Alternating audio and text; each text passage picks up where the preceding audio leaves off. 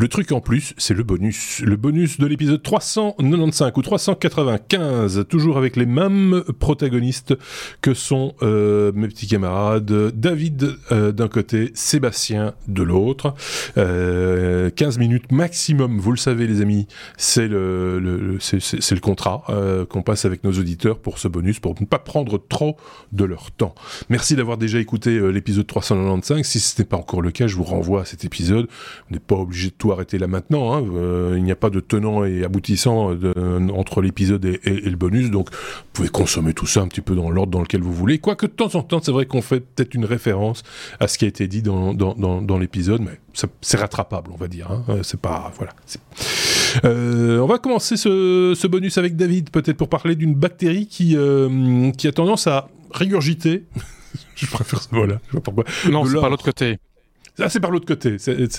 ok, mais qui va, qui va pondre de l'or, quoi. En gros, c'est une bactérie pondeuse d'or.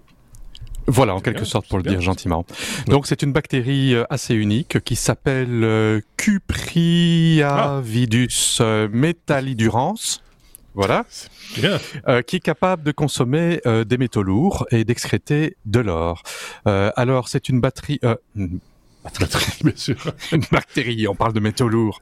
Euh, non, une bactérie euh, donc qui est trouvée dans, dans, dans, les sols justement pollués par des métaux lourds et qui a développé une résistance euh, à des métaux qui sont toxiques, dont des composés à base de cuivre et d'autres métaux lourds et elle a la capacité de transformer des ions métalliques en métal pur euh, et dont euh, dont de l'or. Donc euh, ça, ça, elle ressort des, des, des petits nuggets d'or, des petits nuggets d'or ben, euh, de taille nanoscopique évidemment. Donc c'est pas des bah gros nuggets d'or, mais par contre, ce qui est très intéressant, ben oui, euh, le côté or, ben, il faut le récupérer, autant recycler recycler de l'électronique pour mhm. récupérer de l'or. Je veux dire, c'est pas exploitable comme ça pour l'instant euh, de manière économique.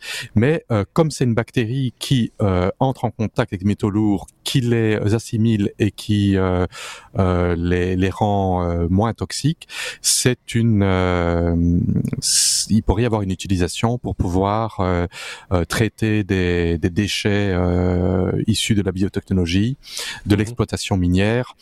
Euh, on parle en, effet d'extraire des métaux précieux de déchets électroniques euh, également, donc euh, c'est chou vert et vert chou en quelque mhm. sorte. Euh, ça pourrait également être utilisé pour purifier des eaux usées, euh, des sols contaminés, euh, et bah, c'est quelque chose qui est écologique, donc c'est assez assez sympathique comme petite bactérie, quoi. Bah oui, ça, cette bactérie est notre amie. C'est une bactérie amie. Euh, le cru, cup, euh, le euh, Cupriavidus euh, Métallidurance, ouais, c'est ça. je ne suis pas bourré, hein. je, je, pense. Non, non, non, Allez, Seb, répète-le. le fait avec nous. Non, mais c'est le, le, le C. Métallidurance. C'est le sous-titre de l'article. Mais en attendant, tous les sols pollués, euh, il vient d'avoir une grosse augmentation euh, de leur coût en disant euh, parce que personne voulait acheter des sols pollués.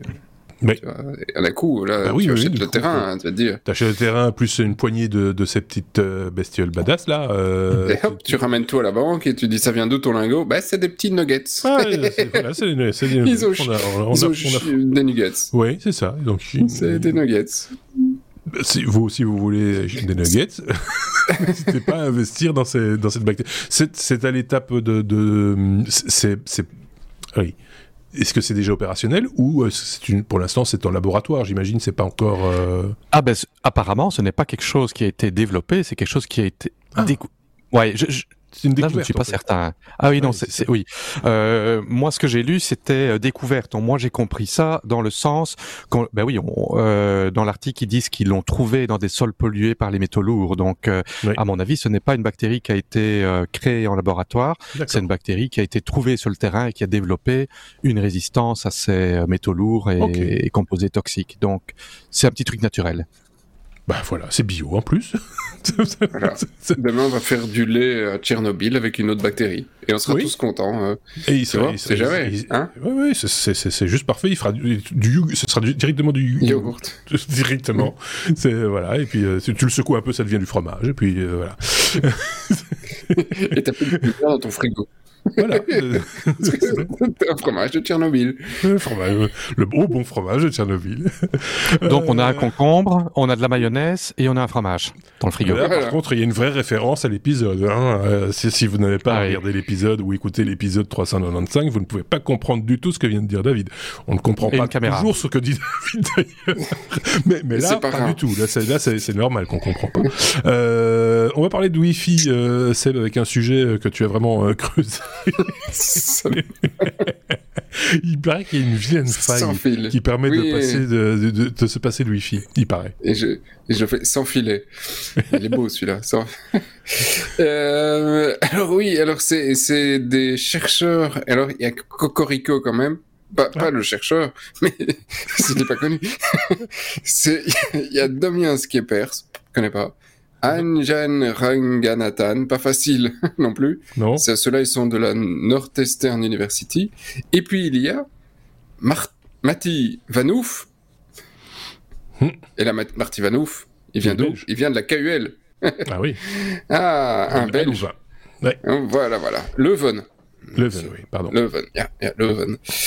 Euh, et donc, euh, ils ont trouvé une petite faille euh, problématique dans le Wi-Fi euh, le Wi-Fi, ce sont ces grosses saucisses sèches euh, dans les emballages. comment il perd du...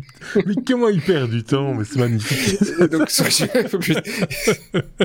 c'est la fatigue. et, euh, et, donc ils ont trouvé une faille qui fait que euh, en fait tu peux entre euh, deux devices te dire ah mais euh, je tu vas m'envoyer les paquets et tu vas me les envoyer en clair. Donc normalement les paquets sont échangés et ils sont cryptés hein, parce que mhm. c'est le principe. Hein, tu as une clé et puis euh, voilà tu les échanges avec ton routeur et, et puis tout ce que tu tout, tout ce que tu euh, tout ce que tu échanges est crypté sauf si c'est un Wi-Fi qui n'est qui n'a pas de clé. Et là effectivement les Wi-Fi libres n'est pas crypté donc pas bien. mais ici effectivement, donc tu peux mettre un device sur euh, sur le réseau qui fait que euh, dans certains cas de d'économie d'énergie, euh, il y a dans le protocole un petit un petit truc qui dit bah en fait ouais il faut que tu me les envoies mais moi je vais mourir, je suis en et donc et là ils sont pas cryptés. Ah en tout cas, il y a, y a, moyen de dire dans la dans la trame que en, en, en tripatouillant un peu, que euh, les autres access points t'envoient les trames non cryptées. Et euh, toi effectivement après tu peux les modifier euh, pour dire au petit gars qui voulait se connecter dit en fait tiens j'ai modifié ta trame et, donc j'ai modifié le contenu parce que tu en as l'accès donc avec un, un, un routeur malveillant. Donc c'est pas top. Il y a quand même pas mal de devices qui semblent bah, vulnérables. La solution c'est de toute façon de ne pas être de ne pas te euh, te baser sur le cryptage qui vient de ton access point, mais te baser sur un VPN ou d'aller sur des sites en HTTPS. Mettez toujours l'HTTPS parce que là effectivement du coup c'est fait au niveau applicatif et de toute façon même s'il a vu le contenu il pourra pas le décrypter il pourra pas le modifier sinon ça passera pas donc euh, voilà euh, est-ce que ça pourra être corrigé par des upgrades de firmware? Je pense qu'ici, ça devrait pouvoir l'être, euh, mais euh, voilà. Alors après, si évidemment localement tu échanges des fichiers via le Wi-Fi, euh, donc tu passes pas par par, Tout à fait. Internet, machin, etc. Là, là par contre, t'es battu. Ouais. T'es couillonné. t'es couillonné. Donc c'est quand même important. En entreprise, par exemple, on utilise énormément le Wi-Fi pour échanger euh, à l'échelle de, de l'organisation. Donc euh, et quand c'est en local, tu considères que tout est safe, ce qui n'est pas forcément le cas. Ce qui n'est pas nécessairement le cas, la, preuve. Parce que, euh, voilà. Parce que le Wi-Fi traverse les murs aussi, donc. Tout à fait. Et donc tu peux avoir le petit gars dans la voiture dehors qui lui N'allez pas, pas buter tous les petits gars qui sont dans les voitures dehors maintenant. Hein. C'est pas, nécessairement. Oui, mais ah, s'il a des antennes sur le toit. Oui, bah, si je me trompe pas, oui, dans, dans, dans l'article, il parlait qu'on peut avoir une antenne directionnelle et donc euh, que la personne qui exploite ça peut être à une, distance assez conséquente. Donc ah avec euh, une antenne euh, Yagi ou une antenne, euh, une petite antenne parabolique euh, en 2.4 ou en 5 GHz, c'est potentiellement utilisable à assez longue distance. sinon, dans certains hôtels, dans certains vieux hôtels, il y a toujours euh, des, des, des points d'accès, euh, euh, des captifs portales, et qui eux ne se connectent d'abord en HTTP. Et, euh, oui. Euh, moi, j'ai encore vu ça de temps en temps. ils disent si vous voulez une connexion internet, vous devez entrer votre numéro de carte de crédit. En fait, c'est une connexion HTTP, c'est pas sécurité, sécurisé du tout. Mais là, en fait, ce qu'il faut faire attention, c'est qu'il y a des gens qui peuvent faire tourner un petit microcontrôleur dans la chambre d'à côté, se faire passer pour un portal captif, et en fait, ce n'est pas vraiment l'hôtel, c'est quelqu'un qui est à côté qui vole le numéro de carte de crédit. Oui. Je, suis content que David ait lu mon article. bon, allez les gars, il ne reste que moins, moins de 5 minutes pour encore aborder deux sujets si on le veut. Euh, BlendOS par exemple, David, c'est une autre distribution Linux qui, qui remplace, qui remplace, qui je vais y arriver. Parce qu'en plus de ça, si on fait des, qui, qui remplaçait les autres. Je, lis tel que c'est écrit. Oui, c'est ça. Ben, BlanOS, donc c'est une autre distribution Linux qui se veut à remplacer les autres distributions Linux. Qui se veut à euh, remplacer? Oh, Qui fait des phrases Voilà. c'est une distribution qui veut être calife à la place du calife. Ah, ok. Hmm. Oui. Pour simplifier. Donc, euh, ben, c'est le l'initiateur d'Ubuntu qui a présenté une nouvelle distribution euh, qui semble assez intéressante, euh, qui s'appelle BlendOS, euh, qui serait une distribution ultime, qui serait un mélange de toutes les autres distributions. donc, le, la personne qui a créé le projet s'appelle Rudra Saraswat. Euh, et euh, donc c'est quelqu'un qui est apparemment déjà connu pour des remixes basés sur Ubuntu. Je parle de remix Linux, je parle pas de musique.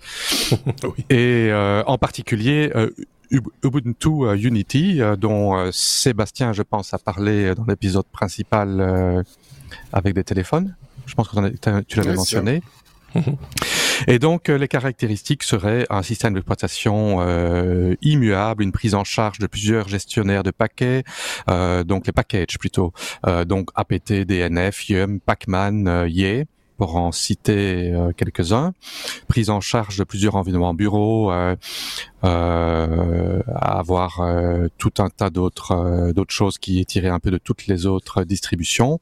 Ça prendrait en charge également les Mac qui tournent sur les processeurs ARM, donc les Mac qui ne tournent pas sur sur Intel. Bon. Et voilà, c'est une distribution qui se base sur Arch OS à l'origine. Euh, voilà. On met le lien. On met le lien dans la, description, on... fait souvent, et, chacun euh, Pas ArchOS, Arch Linux, je voulais dire. Arch Linux, voilà. Ok, chacun jugera. Euh, on a deux minutes. Je sais pas si c'est assez, euh, Sébastien. Pour parler, tu, voulais parler cloud, euh, hmm. en gros, et, finalement, ça semble pas être la solution miracle le cloud pour certains. Deux minutes. Ça, je peux même le faire en moins de deux minutes. Hein. Ah. c'est un, éditeur, celui de Basecamp. Donc, si vous voulez voir basecamp.com, c'est un truc qui a effectivement plein de d'outils de, project management. C'est une grosse boîte. Ils ont de gros projets. Ils ont plein de clients. C'est un gros truc. Euh, et, euh, et, les gars ont quand même pris leur petite calculette euh, avec de, euh, un grand écran parce que il y a beaucoup de chiffres et ils ont fait la somme de ce que leur coûtait euh, le cloud. le cloud, c'est-à-dire en gros, bah, c'est ici c'est spécifiquement des produits Amazon, mais ça aurait pu être la même chose avec un Azure ou, ou tout autre tout autre cloud. Mhm. C'est pas c'est pas targeté sur Amazon. Et, et, donc ils ont fait la somme de tout et ils se sont dit, bah, pour des boîtes comme nous, euh, le cloud, ben, on ne fait pas d'économie, euh, on perd de l'argent. Et donc, euh, c'est voilà, un calcul à faire parce qu'effectivement, ils se sont dit, si tu es une société, et franchement, tout est détaillé, hein, avec mhm. tous leurs coûts, etc., et, et, tous les outils qu'ils utilisent, c'est super instructif. et donc, ils s'en sont arrivés à la, à la, conclusion que si tu es une société qui ne sait pas prédire ta charge parce qu'elle elle, elle change très souvent, hein, donc tu as des énormes pics, c'est intéressant. Euh, ou si tu as si tu as un truc ridicule avec trois pelets de tondu, oui, c'est intéressant parce qu'une machine va te coûter trop cher. Pour les autres, quand c'est un truc qui est plus ou moins stable, euh, ils disent, tu vas quand même payer les gars pour faire de la maintenance, tu vas quand même payer. Donc au final, il dit, dans l'ensemble, euh, on est en train de sortir du cloud et le refaire nous-mêmes et ça nous coûtera moins cher. C'est pas c'est pas universel, c'est pas c'est pas adapté à tous les business le cloud. Il faut il faut bien calculer quoi. En gros, hein, c'est ça, c'est la synthèse. En gros, c'est pas la panacée, c'est pas pour tout le monde. Oui. Voilà. C'est pas bénéfique chez tout le monde. Donc euh, autant le savoir. ça n'a pas nécessité d'être d'ailleurs bénéfique à tout le monde non plus. Hein, voilà. Même si certains pensaient le contraire. Merci beaucoup à tous les deux euh, pour ce bonus qui s'achève. Merci à vous de l'avoir écouté. On se retrouve très bientôt, évidemment, pour euh, un autre épisode et un autre bonus, sans doute la semaine prochaine, par exemple, hein, avec d'autres chroniqueurs. Pourquoi pas. À très bientôt. Salut.